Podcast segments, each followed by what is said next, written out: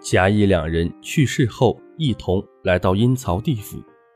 阎王看过他们的功过簿后，对他们说：“你二人前世未做大恶，准许投胎为人，但现在只有两种人可供选择，一个是付出的人，另一个是索取的人。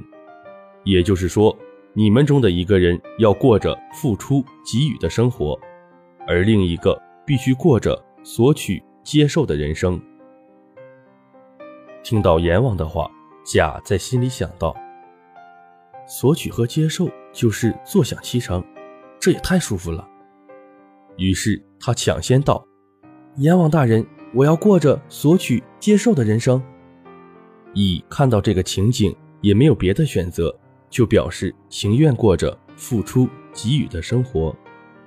阎王听完他们的选择，当下便判定他们两人的来世前途。甲过着索取、接受的人生，结果甲在下辈子当上了乞丐，整天的向人索取、接受别人的施舍，而乙却成为了富翁，他广舍钱财，享乐一生。